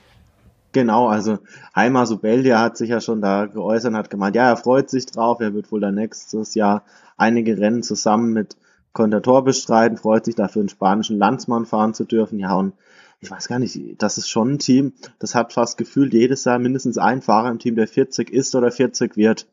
Also ganz, ganz lange Tradition da mit, mit Jens Vogt damals schon dann mit äh, Chris Horner. Chris Horner war der nächste, der auch über 40 da noch am Start war. Jetzt hat man da jetzt, jetzt Contador, klar, der ist jetzt noch keine 40, aber davor jetzt mit Frank Schleck mit Heimer Subelia, der nächstes Jahr 40 wird, dann Hesidal auch schon 36. Auf der anderen Seite auch schön, dass, dass auch ältere Fahrer da noch gewertschätzt werden. Und es gibt ja auch immer wieder diese Momente, wo dann auch die älteren Fahrer bei Trek dann auch die ihre Chancen suchen und nutzen. Und so hat ja auch letztes Jahr Frank Schleck ja nochmal eine Vuelta-Etappe gewonnen. Genau, ja. Und nicht zu vergessen, Fabian Cancellara, der jetzt aber auch aufgehört hat und ich glaube bei der WM auch gar nicht mehr am Start ist. Das weiß ich jetzt gar nicht, aber ich glaube, er hat da sein ganz großes Ziel, nochmal einen Olympiasieg, hat er auf jeden Fall auch nochmal mitgenommen. Und als man ihn da gesehen hat, also nach dem Rennen, da war er wirklich, also es war eine Weltklasse-Leistung, das vorab. Und als er da dann, ja, das realisiert hat, dass er gewonnen hat und sich da wirklich heulend gefreut hat, ich kann mir vorstellen, dass wenn man sowas dann mal noch erreicht hat, was man vielleicht selbst gar nicht mehr so geglaubt hat, dass da einfach so viel Druck, Last und so weiter alles abfällt, dass es gar nicht so leicht ist, da nochmal die Motivation wirklich nochmal hochzufahren. Ja, aber gut, ich frage mich dann schon, warum er, ja, bei so einem Rennen hätte er ja durchaus vielleicht doch noch eine Außenseiterchance gehabt auf den letzten Kilometer mit einer Attacke und ist ja auch im Sprint nicht der langsamste. Also. Ich, ich weiß nicht, ob er, ob er. Nee, er ist nicht selektioniert im Kader. Gar nicht. Nein. Dann vielleicht im Zeitfahren oder gar nicht? Also, also ist gar nicht im Kader. Ah, okay. Naja. Dann wäre es auch so ein, so ein leiser Abschied, oder? Hat man da Irgendwie schon, ja, weil Olympia liegt ja auch schon so ein bisschen zurück. Mhm. Ja, apropos ja. Abschied, was vielleicht auch ganz fast schon lustig oder etwas irritierend ist, ist die Geschichte um Purito Rodriguez, der eigentlich schon ähm, seinen Rücktritt verkündet hatte, aber dem Sponsor Katjuscha hat es wohl nicht so geschmeckt. Und die haben halt gesagt, wir bestehen auf deinen Vertrag und du musst zur Lombardei-Rundfahrt antreten. Und jetzt ist der Rodriguez dort angetreten, aber unter ferner Liefen. Aber scheinbar hat er wohl nochmal Geschmack daran gefunden und überlegt, nochmal woanders einen Vertrag zu unterschreiben. Ja. Was aber noch nicht Spruchreifes ist. Also ich finde es aus verschiedenen Gründen irgendwie, wie du schon sagst, irgendwie lustig. Ähm, zum, zum einen muss ich das doch als Fahrer oder auch mit dem Team im Vorfeld abklären, ob ich zurücktrete. Also in irgendeiner Form. Ich kann jetzt nicht einfach sagen, das war's jetzt und ich komme meinen, meinen ganzen Verpflichtungen nicht mehr nach. Das im Vorfeld. Was mich dann wundert ist, dass so eine Meldung, dass er halt die Lombardei fährt, gefühlt eineinhalb Monate nach Olympia kommt, wo ich mir denke, da musste auch ein Team oder ein Rennstall frühzeitig kapieren, hey, den könnten wir doch ganz gut da gebrauchen. Und da ist ein Fahrer, der dann vielleicht einen Monat gar nicht mehr wirklich trainiert hat und gar nicht mehr am Rennen gedacht hat, dass der dann natürlich nicht gleich vorne mitfährt, ist auch klar. Und dass jetzt, dass er jetzt überlegt, weiterzumachen, also ich weiß nicht, also da, da, da gibt so viele Sachen, über die man sich bei der Story einfach nur wundern kann. Auf der anderen Seite vielleicht ist es ja wirklich so, dass jetzt vielleicht Bahrain kam und hat gesagt, Mensch, wir kriegen die Fahrer, die wir uns eigentlich so vorgestellt hatten von der Zusammensetzung, wir bekommen die nicht zusammen. Und wir legen jetzt für Purito doch nochmal einen Batzen drauf und sagen, auch wenn er jetzt vielleicht keine fünf Jahre mehr fährt, nächstes Jahr fährt er noch. Er hat einige World Tour Punkte. Und solange es jetzt noch um die Qualifikation für die World Tour geht, ich meine, es gibt, gibt 17 Plätze, 18 Bewerbungen, kann ja auch so eine Personalie Rodriguez da Gold wert sein. Ja, ich denke, das wird der entscheidende Faktor sein, dass man einfach die World Tour Punkte haben will. Und selbst, ja, wenn man ihm irgendwie, was weiß ich, eine Million bezahlt und er fährt dann nicht mehr, aber man ist in der World Tour. Richtig, genau. Also, und, und so ein, so ein World Tour Platz, der, ja, ist, ist halt auch einiges wert, gerade was jetzt die Sponsoren angeht ist natürlich die Frage, ob man sich jetzt Sorgen machen muss, ob man bei der Tour dabei ist oder ob man einen automatischen Startplatz hat, ist natürlich schon ein Unterschied. Und auch bei den anderen World Tour Rennen. Na, bin ich auf jeden Fall gespannt, wie es da, wie es da weitergeht. Sein Kompagnon zu Katjuscha Zeiten, Dani Moreno hat er jetzt bei Movistar verlängert. Also wird höchstwahrscheinlich nächstes Jahr kein Revival von Moreno und Purito geben. Also kann ich mir nicht vorstellen. Nein, auch nicht. Auf jeden Fall nicht. Ein anderer Fahrer, der von Movistar zu BMC gewechselt ist, Fran Ventoso. Ja. Ähm, da stelle ich mir auch die Frage, ja, welche Rolle wird er im Team BMC spielen? Ich, ich, kann, ich kann mir vorstellen, das ist ein Fahrer, der jetzt äh, bei den ja, Kopfsteinpflaster-Klassikern oder bei, bei diesen Rennen ja eher so Kapitän de la Route sein könnte. Also er ist jetzt auch ein Fahrer, der jetzt 34 ist, der von seiner Endgeschwindigkeit, die er mal, die er mal hatte, die jetzt auch nie zu den Weltklasse-Endgeschwindigkeiten gehört hat, aber doch zu den besseren Sprintern, äh, die, die hat er sicherlich nicht mehr. Aber gerade so bei Rennen wie der Eco Tour oder auch bei den Kopfsteinpflaster-Klassikern denke ich, dass er doch noch eine vernünftige Rolle spielen kann. Sei es als, als Helfer oder vielleicht auch manchmal auch aus einer Gruppe, wo er eine taktische Rolle spielen kann. Ja, okay, ja. Hm.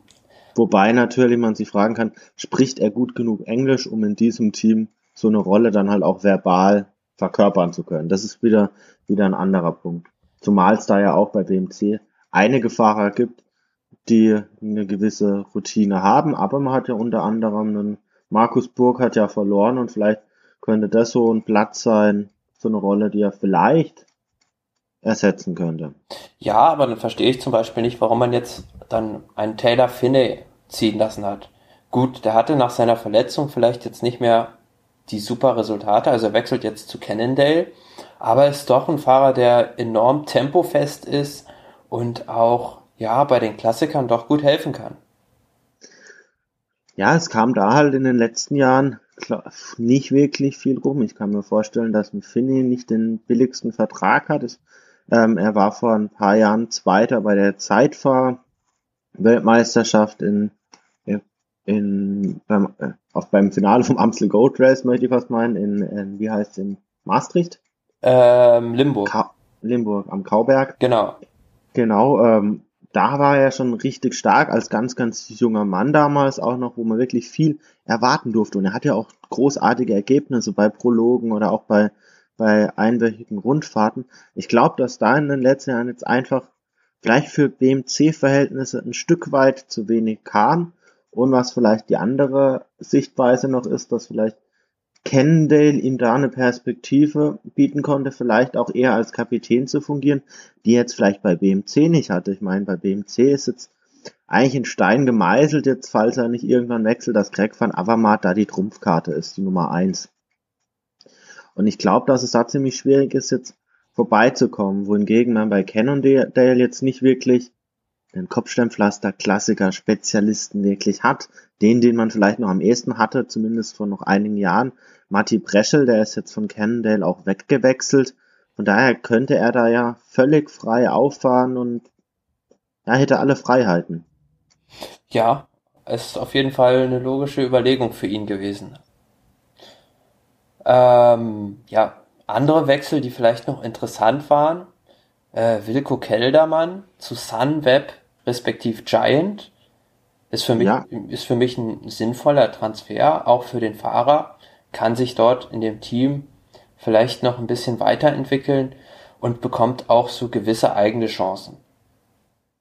Genau, könnte da eine Doppelspitze dann auch mit Warren Baggy beispielsweise bieten. Das sind, äh, bilden, das sind be beides keine Fahrer, die zu den absoluten Top-Fahrern jetzt gehören, aber sicherlich Fahrer, die bei einer Grand Tour die Top 10 anstreben können und in solchen Bereichen kann so eine Doppelspitze natürlich auch noch Sinn machen.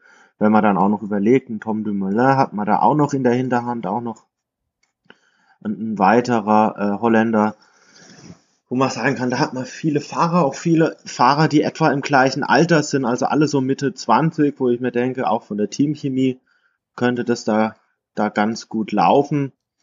Nüchtern ein guter Wechsel. Ein Fahrer, vorhin haben wir ihn angesprochen, Lennart Kemner wechselt ja auch in dieses Team. Da wurde vor ja, vor ein paar Monaten mal dieses neue Fahrerentwicklungsprogramm, möchte ich es nennen, mal ins Leben gerufen, dass man das Ziel hat, wie war es, in tausend Tagen von, von Talent zu Profi oder so, dass sie sagen, in, in tausend Tagen wollen sie aus, aus vielen Talenten ein starkes Team formen, wenn ich es richtig damals verstanden hatte. Ja, genau.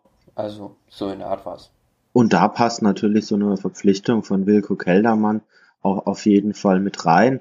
Es gibt jetzt äh, aus holländischer Sicht noch Bauke Mollema, der ist jetzt der ist jetzt 30, der wird sicherlich noch ein paar Jahre gut fahren, aber die absoluten Entwicklungssprünge werden da jetzt eher nicht zu erwarten sein. Ähnliches gilt für gilt für ähm, äh, Gesink. Dann hat man noch Gruiswijk, wo man auch mal sehen muss, wie er die Schlappe vom Giro vor verarbeitet. Aber von allen Talenten würde ich doch sagen, Kellermann vielleicht noch der mit dem größten Potenzial nach oben hin. Ja. Und da vielleicht macht sich scheint das zum Ziel, da das Maximale rauszuholen. Kann gut sein, ja. Ähm, ein anderer Fahrer, der jetzt noch vor einem Wechsel steht, ist der vorhin schon viel zitierte Diego Rosa, der Astana auf jeden Fall verlassen wird und wahrscheinlich zu Sky wechseln wird. Für dich ein sinnvoller Transfer? Ich, ich finde, für einen Superfahrer zu Sky zu wechseln, ist nie ein sinnvoller Transfer. Äh, weil, weil du früher oder später immer in dieses Konstrukt eingezwängt bist.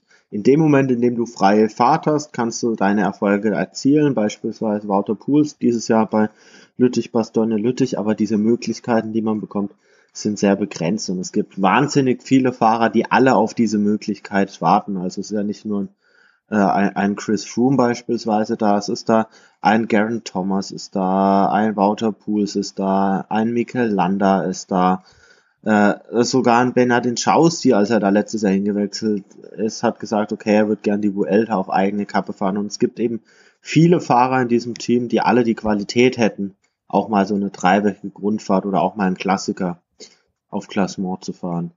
Ich hätte jetzt so bei Rosa, wenn ich mal so die Finanzen von den, von den verschiedenen Teams durchgehe, gesagt, okay, warum sagt er sich vielleicht nicht, Mensch, dieser Platz von Purito Rodriguez, den könnte ich doch ganz gut ersetzen.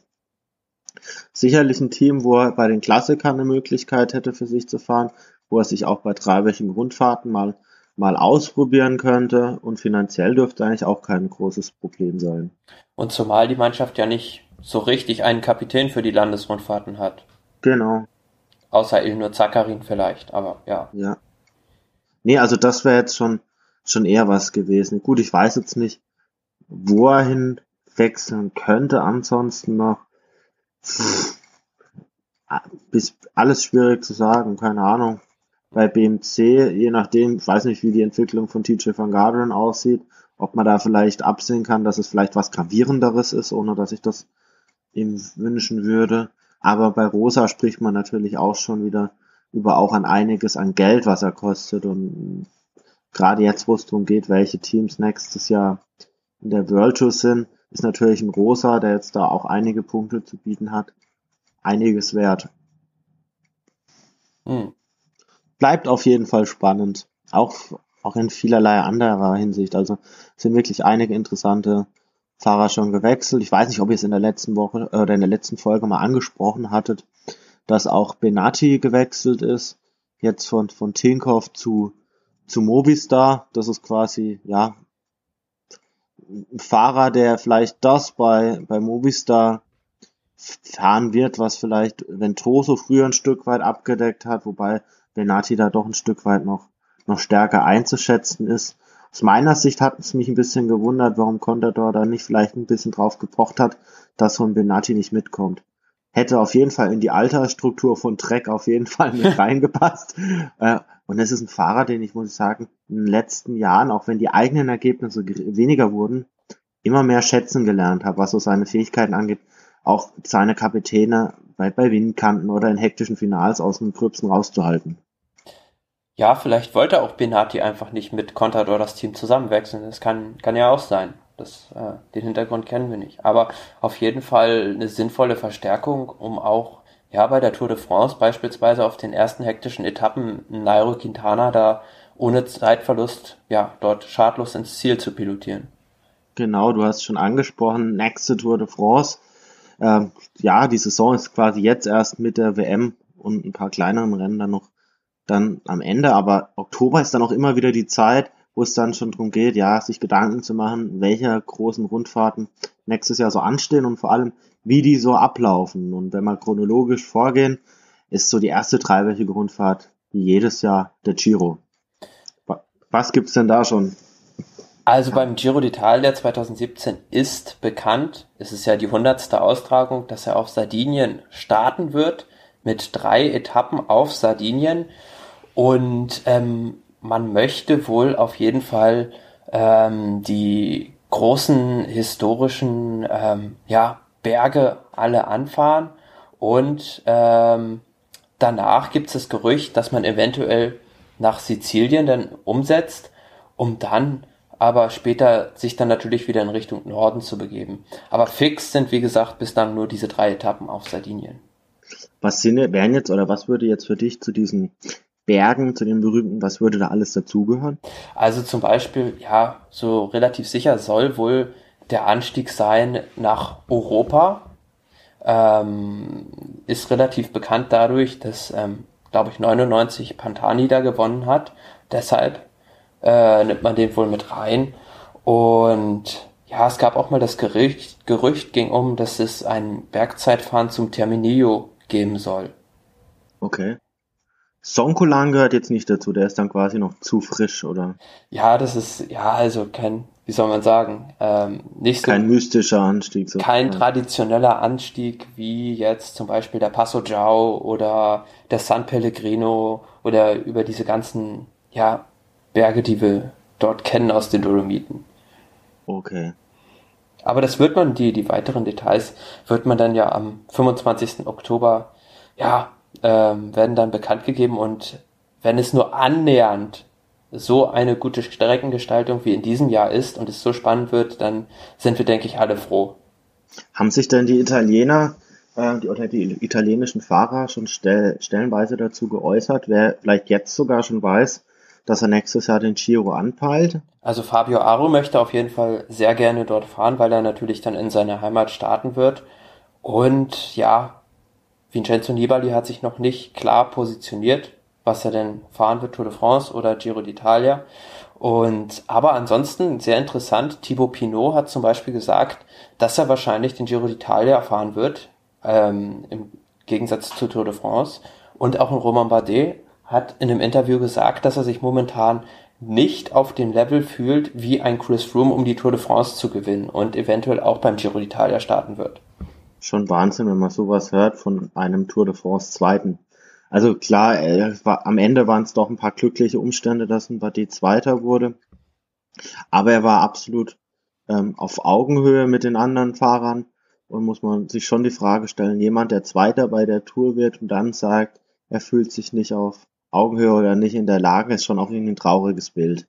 Ja, vielleicht auch ein bisschen hat er Angst vor der Sky-Übermacht. Ja. Ja. Aber sind, sind wir gespannt. Also ich glaube, in den letzten Jahren hat der Giro immer wieder interessante, interessante Streckenverläufe gehabt und letztendlich machen ja dann auch die Fahrer das Rennen interessant und gerade so ein Romain Bardet, der ist ja dafür bekannt, dass er auch immer mit dem Messer zwischen den Zähnen unterwegs ist und da wird sicherlich. Wobei einiges. ich persönlich darauf hoffe, dass man es nicht wie in diesem Jahr macht, dass man auf den letzten beiden großen Bergetappen auf Berge mit über 2500 Metern Höhe baut, weil da kann es wirklich mal passieren, dass dann beide Bergetappen einfach gecancelt werden müssen. Also ich muss sagen, das wirst du wahrscheinlich verstehen. Ich, ich hätte mich sogar sehr darüber gefreut, falls die eine äh, Bergetappe dieses Jahr über die ganz hohen Dinger, wenn die nicht stattgefunden hätte, weil dann wäre das Rennen vielleicht ganz anders ausgegangen.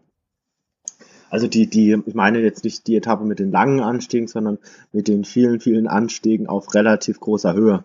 Denk mal, du bist, du weißt, welche Etappe ich meine, die, die damals, äh, ich weiß gar nicht, ob es Grußwald gewonnen hat oder Chavez vor wer war es, äh, vor Pantano, meine ich, oder, oder Pantano müsste es gewesen sein, oder?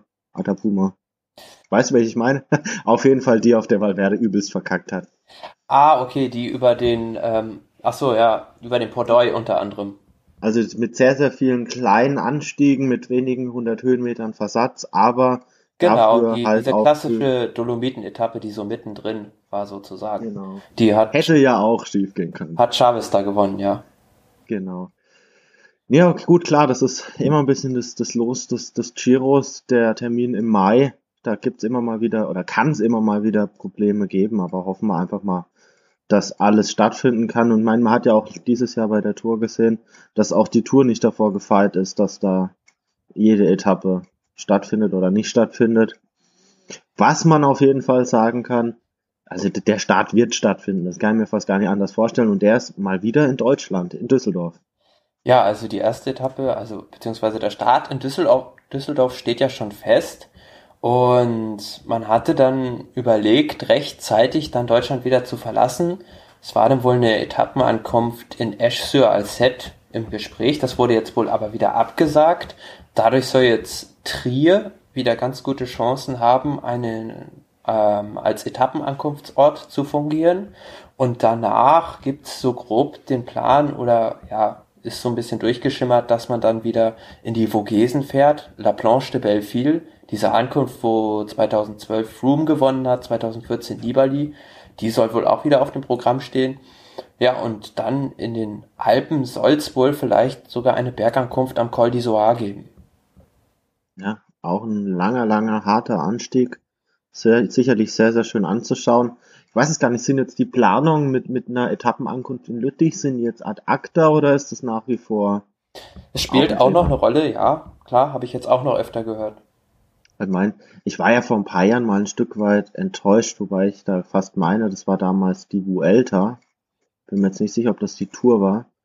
Ähm, als es auch eine Ankunft gab in, in Lüttich, aber das war dann eine Sprinterankunft. Und wenn man an Lüttich denkt, dann ist natürlich ja das, äh, das der Klassiker Lüttich, Bastogne Lüttich im Hinterkopf. Und da könnte man ja gerade durch die durch die Ardennen könnte man ja richtig schöne schöne Strecken bauen. Und ich finde, es hat was, wenn man auch in der frühen Phase der Rundfahrt da schon gewisse Schwierigkeiten einbaut und das Rennen dadurch doch auch ein bisschen, ich sag jetzt mal, auseinanderzerrt und ein bisschen das Ganze etwas entspannter gestaltet, als wenn da jetzt die ersten zehn Tage gefühlt jeder noch die Möglichkeit hat, ins gelbe Trikot zu fahren. Na klar, hat man ja bei der Vuelta in diesem Jahr gesehen. Also gleich am Anfang, wenn es richtig schwer wird, dann beruhigt sich das Rennen so ein bisschen, es wird die Sturzgefahr etwas verringert und die großen Kapitäne müssten sich darauf einstellen, dass sie von Anfang an in Topsform sein müssen. Genau. Ja, bin auf jeden Fall die Tour 2017 sicherlich auch mit dem Start in Deutschland wieder ein absolutes Highlight nächstes Jahr. Nächstes Jahr keine Olympischen Spiele, aber braucht man jetzt auch nicht jedes Jahr. Und auch keine, kein großes Fußballturnier wie die EM oder die WM. Genau, Europameisterschaft im Radsport findet auch nur alle zwei Jahre statt, oder ist das jährlich? Ähm, ich denke, das wird jetzt jährlich, jährlich abgehalten, oder? Ah, okay. Ich, ich weiß es gar nicht. Also es hätte ja sein gekonnt, dass man da auch sagt, okay, na gut, obwohl die WM findet auch jährlich statt. Ich, ich kann mir nur vorstellen, dass es vielleicht gar nicht so leicht ist, da immer so einen Termin dazu, dafür zu finden, weil es gab ja jetzt doch auch zwar ein recht gut besetztes Teilnehmerfeld, möchte ich meinen, aber es gab auch diverse Mannschaften, die da ganz klar gesagt haben, okay, es ist jetzt nicht unser 1A-Event dieses Jahr, also dass da Olympia und die WM doch auch höher eingestuft wurden. Und ich sage jetzt mal mit dem Sieger Peter Sagan und auch mit den Erstplatzierten sicherlich Top-Fahrer vorne waren, aber äh, dass jetzt nicht jedes Team Weltklasse besetzt war. Nee, also es waren natürlich nicht die aller allerbesten dort am Start und ist natürlich dann schwierig, da irgendwie einen Termin zu finden. Ja, aber gut, was man sagen kann, es können ja dann auch nur die gewinnen, die am Start sind und wer am Start ist und gewinnt, ist ein würdiger Weltme äh, Europameister und wenn Peter Sagan gewinnt, dann gleich doppelt. Nee, okay. Ich denke, das war jetzt ein ganz guter Rundumschlag über die vergangenen und aktuellen Geschehnisse rund um den Radsport. Weiß nicht, hast, hast du noch irgendwelche Themen, die du noch ähm, ansprechen wolltest? Ja, vielleicht ganz interessant. Morgen Paris Tour. Ähm, ja. Auch noch ein Klassikerrennen. Und ist ganz interessant, wie das so angegangen wird von den Leuten, die auch sich bei der WM was ausrechnen. Zum Beispiel John Degenkolb, der ist jetzt schon in Katar vor Ort und fährt Paris Tour nicht. Aber viele, viele andere Sprinter sind dort morgen noch am Start. Ja, wobei, also was, was ich jetzt gelesen habe, was jetzt nicht, wobei, also ist vielleicht falsch jetzt gesagt, ähm, Paris Tour ist ja jetzt kein, kein richtiger Klassiker mehr, oder? Wurde das nicht vor ein paar Jahren so ein, bisschen runtergestuft? Oder äh, zumindest hat es keinen Eingang in die World Tour gefunden. Also es war früher Teil ähm, des Ach so, ja, es, es, ist natürlich jetzt kein äh, World Tour Rennen mehr. Also das letzte World Tour Rennen war jetzt die Lombardei Rundfahrt. Genau. Und jetzt gehört es, glaube ähm, ich, zur, ähm, sag schnell, zur Europe Tour. Europe Tour. Genau. Und ja, in den letzten Jahren äh, Paris Tour, auch wenn es jetzt, äh, man sagt oft, das Rennen mit der längsten Zielgerade der Welt, weil da auf der letzten, ja, es geht die letzten paar Kilometer, geht's da noch gerade Richtung Richtung Ziel. Es gilt gemeinhin als Sprinterrennen. Es gab aber in den letzten Jahren doch auch einige Austragungen, wo sich kleinere Grüppchen da lösen konnten. Die Gefahr ist dieses Jahr ein Stück weit minimiert, weil es wohl die zwei kleineren Hügel, die, die es kurz vom Ende gibt, weil die wohl aus dem Programm genommen wurden. Tja, schade eigentlich. Also man kann sich ja. jetzt fast schon, ähm, kann fast schon darauf wetten, dass es jetzt eine Massenankunft geben wird dort, ja. Und dann gibt es das große, vielleicht das, die große Generalprobe für die WM. Also meine Hoffnung ist einfach nur, dass, dass sich keiner übernimmt und dass es jetzt keine größeren Stürze mehr gibt. Weil ich denke, ja, bei der WM wollen wir es ja doch dann alle in Topform sehen. Vielleicht ein Grund, warum Degenkolb auch schon äh, in Katar ist. Ich meine, er fährt das Teamzeitfahren am, am Sonntag. Ah, okay, ja, das kann natürlich. Vielleicht hat er das seinem Arbeitgeber einfach auch noch so als, als Dankeschön nochmal zugestanden. Kann natürlich auch eine Möglichkeit sein, ja. Okay, sind wir auf jeden Fall gespannt, was morgen, was morgen passiert. Äh, was ich bei, ich glaube, bei Radsport News auf jeden Fall noch gelesen habe, äh, dass das das Rennen ist, über 200 Kilometer mit dem höchsten jemals gefahrenen Stundendurchschnitt. Den Rekord hält aktuell Matteo Trentin mit 49,7 kmh. Das muss man sich mal vorstellen, wenn man das über 200 Kilometer lang tritt. Was, was das an Leistung überhaupt bedeutet. Also ich kann es mir nicht vorstellen, wie man so schnell so lange fahren kann. Aber, na. Viel, viel Rückenwind. Ja, oder viel, viel Windschatten und gute Abwechslung, was die Führungsarbeit angeht. Naja, okay. Nee, ich denke, da wären wir so weit durch. Ich denke, wir werden nach der WM nochmal eine, eine Folge machen, wo wir dann Deckel auf die Saison drauf machen. Werden dann sicherlich auch, was die Transfers angeht, die da noch kommen, noch einiges mehr, mehr wissen und können dann auch mal so ein bisschen spekulieren, okay, gesamt betrachtet, für welche Mannschaften ging es denn jetzt in der Transferperiode jetzt eher nach vorne, für welche eher nach hinten und was trauen wir den, den Mannschaften vielleicht dann gerade schon auch im Hinblick aufs nächste Jahr ein Stück weit zu. Dann gilt mein Dank jetzt auf jeden Fall dir, Thomas. Danke, dass du dir die Zeit genommen hast. Ähm, danke für deine fachlichen Kommentare. Danke auch an alle Hörer. Und ich wünsche euch allen eine möglichst spannende WM und davor noch ein schönes, spannendes Paris-Tour. Bis bald. Ciao. Ciao. Und